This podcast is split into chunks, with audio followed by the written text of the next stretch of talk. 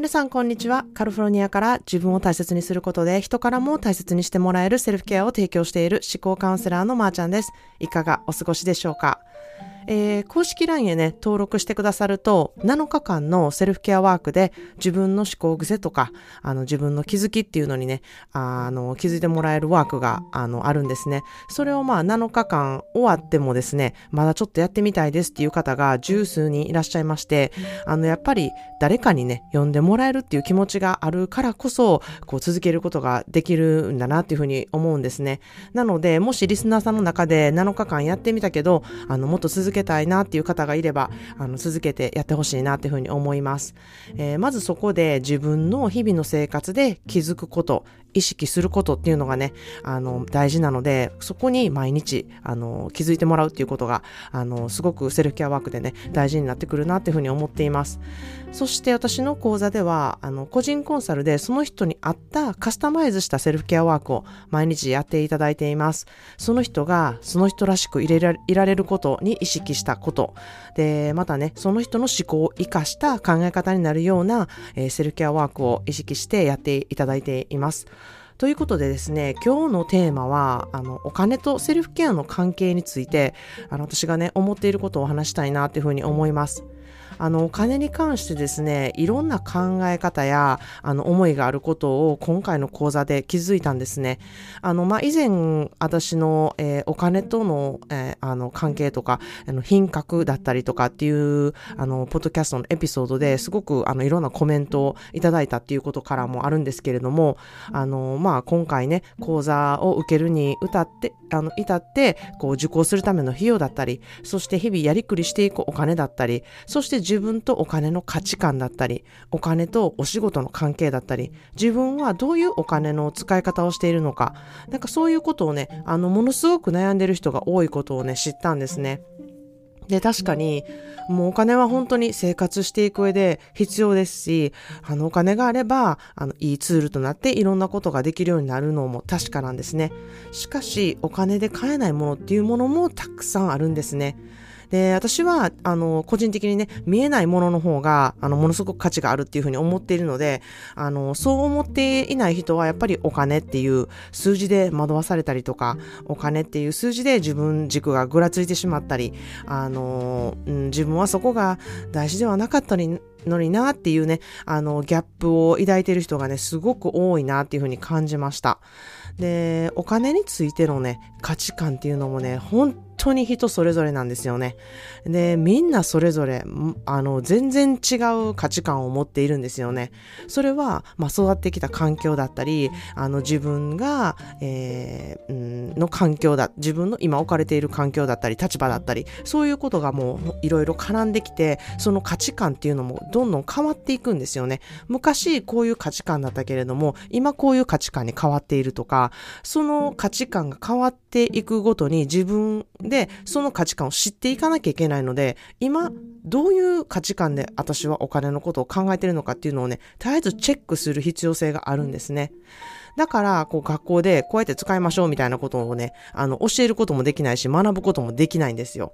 で、あの、まあ、何にしても自分のまずお金の価値観を知るっていうことがものすごく大事なんですね。自分にとって何が大事なのか、何にお金を使いたいのか、それを知ること、そしてお金がないこと、お金に関して不安になる人っていうのもあの、そこに結びついてきてめちゃくちゃ多いなっていうふうに感じます。こう、お金がなくなったらどうしようとか、あの、お金がなくなったら何もできへんって思う不安。何かあった時のためにっていつも思う不安。何かあった時のための貯金をずっとずっとしていかなきゃいけないって、あの、そういう責任感にからかわれる、あ、か、からわれ、からわれる？なんかちょっと日本語がわからなくなってきたんですけど、そういうふうな、あの、感覚になってしまうこと。で、あの、使うたびに、え、これ大丈夫かなっていう、あの、不安だったりとか、え、ここに使っていいんかなって思う、あの、不安だったりとか、こう絶えずそのね、不安がつきまとう毎日を暮らしている方がね、本当に多いなっていうふうに思います。あの、日々エンジョイするための、えー、もの、自分の好きっていうものを買ったりとか、自分の楽しみを買ったりするための、に使うお金をね、あの不安に押しつぶされてエンジョイできないなんてもうもったいなすぎるって思うんですよ。せっかく重要なお金を本当に活かしてほしいなって思うし、それをどういうふうに使うかっていうのをね、自分で知って思いっきりそれを、えー、堪能してほしいなってあの思います。で、それはセルフケアでできます。で、まあ不安のね、ある人は、どれだけ貯金額があったら安心するのか、まず自分で決めることなんですね。で、そのお金は何のために使うべきお金なのかっていうのを自分で把握しておくこと、そこがすごく大事になってくるなっていうふうに思います。毎日不安にならないためには、何にお金を使いたいか、まず自分で決めること。それに必要なものも入ってますし、そこに必ず入れてほしいことがですね、自分のために使うお金、自分が好きに使っていいお金の額を決めておくこと。それは1ヶ月500円でもいいんですよ。100円でもいいです。あの、自分が何に使ってもいいっていう心を許せるお金の額っていうのを必ず決めてほしいなっていうふうに思います。で、それをね、あの、使うことに罪悪感を絶対に持たずに使うこと。ここ大事なのでもう一回言います。自分で自分のために使うお金を決めたら、そこに罪悪感を持たず、買ったものを思いっきり全力でエンジョイする。使い切ること。ここがものすごく大事です。で、それをするためにですね、自分で自分を思考トレーニングしていく必要性があるんですね。まあ、私の場合、あの、を例に出しますと、私の心のビタミンとなるのは、好きなカフェでコーヒーを飲むことなんですね。そこにいて、えー、人間観察をしたりとかですね、あの、本を読んだりとかですね、もうちょっと、あの、そこにいて、ちょっとぼーっとするとか、そ、そこがすごく心のこう安らぎとなるとこなんですね。で、あの、もう一つは、家に必ず素敵な、あの、お花が飾ってあること。この二つがね、私が一番大好きなことなんですね。そこに、あの、お金をかけたいってすごく思う方なんですね。ですが、どちらもね、できる予算を自分で用意してたらいいんですけれども、どちらかを選ぶことで浮いたお金を他に回すことっていうのができるんですよ。それを、あの、自分でね、選択してほしいなっていうふうに思います。まあ、以前のポッドキャストでですね、あの、すごい昔のポッドキャストなんですけれども、私が一人暮らしをしていた時に、1週間5ドルで、あの、暮らしていましたっていうお話をしたんですけれども、あの、そこでね、不安じゃなかったんですか、まー、あ、ちゃんってすごい、あの、聞かれること多いんですけれども、不安でなかった理由はですね、私は自分の気休めとして絶対に手を出さない貯金っていうのがあるんですよ。それは日本へ帰る、あの、航空チケットの費用なんですね。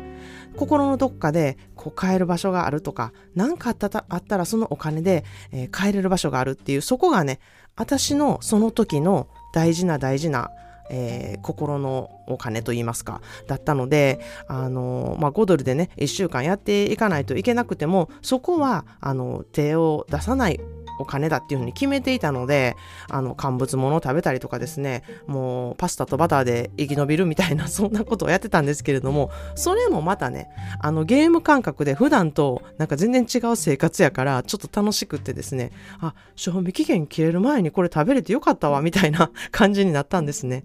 まあ、そんな風にですね、自分が不安になる要素っていうのは何なのかっていうのを知っておくこと。で、そこがね、すごく大事かなっていうふうに思います。で、そこをちゃんと守っていくことっていうことが、うん、大事だなっていうふうに思ってます。で、その思考はですね、あの、今でも本当にずっと続いていて、あの、私はすごく気に入っている思考の一つなんですね。で、まあ今はカフェに行ってコーヒーのついでにクロワッサンもつけて帰りに好きなお花をあので自分の好きなだけ買うっていうことがね、できるようになったんですけれども、それでも今回のお花は、うん、ちょっといつもより高くいっぱい買いたいなっていうふうに思った時は、そやな、今日はじゃあカフェに行くのをやめて、家でおか、あの、家でコーヒー入れようって思ったりとかですね、そういうふうに自分で選択することで、そのお花がいつもより贅沢な気分になって家で見るたびにエンジョイできるんですね。こういうふうに、あの、思考のトレーニングをすることで、一層自分で好きなものが分かってですね、自分で選択して、何にお金を使って思いっきりそれをエンジョイしたいのか、罪悪感があるのであれば、それはどこから来ているのかっていうのをね、分析する必要性が、あの、ものすごくあるなというふうに思っています。あの、子供と接する時間がないから子供におもちゃを買ってお金をかける人、そこお金で解決できる罪悪感なんでしょうかっていうふうに、あの、ちょっと考えてほしいなっていうふうに思います。時間がないから何も考えないで買うっていう、食べ物を買うっていう選択をする人、美味しいものはすぐ買えても、健康っていうものはお金では買えません。お金をかけてもらうことで愛情を感じるとる人、そんなことで愛情を感じる自分は嫌やなってそれを認めないこと。あの、それは、うん、あの、知るべきことだっていうふうに何も悪いことじゃないので、それをまず自分で感じるっていうことを、あの、知るべきだなっていうふうに思います。旦那さんの稼ぎで自分は専業主婦だから節約しない、ずっとずっと節約しないといけないと思っている人。お小遣い制度をね、お互い導入して自分勝手に使うお金をお互い作ってみるっていうこともいいと思うんですね。でその金額を、えー、2人であの決めるっていうこと。もしくはお給料制度みたいなのをとってですね、えー、専業主婦代っていうのをね、いただいてもいいかなっていうふうに思います。そういうふうにこうアイデアを、えー、出していくことで、うん、自分の心と向き合って、ここなら、こうだったら、あの、自分がしっくりいくなとか、罪悪感が減るなっていうふうにね、あの、そういう制度を取っていってほしいなっていうふうに思います。罪悪感を持つ必要性っていうのは全くないんですね。で、もしそこに不満を持つ旦那さんであれば、なぜそういうふうに思うのかっていう理由のね、説明不足だっていうふうに私は思っています。必ず理解していただけると思います。どれもね、あの、良い悪いっていうのはないんですよね。自分はどこに価値観を置いているのか、お金のどこに価値を置いているのかっていうのをまず知って自分で選択すること。そして罪悪感を絶対に持たないこと。思いっきりそれをエンジョイすること。不安がある場合はなぜ不安なのかを考えて自分と向き合ってみること。そこで解決法を考えること。ここが大事だなっていうふうに思います。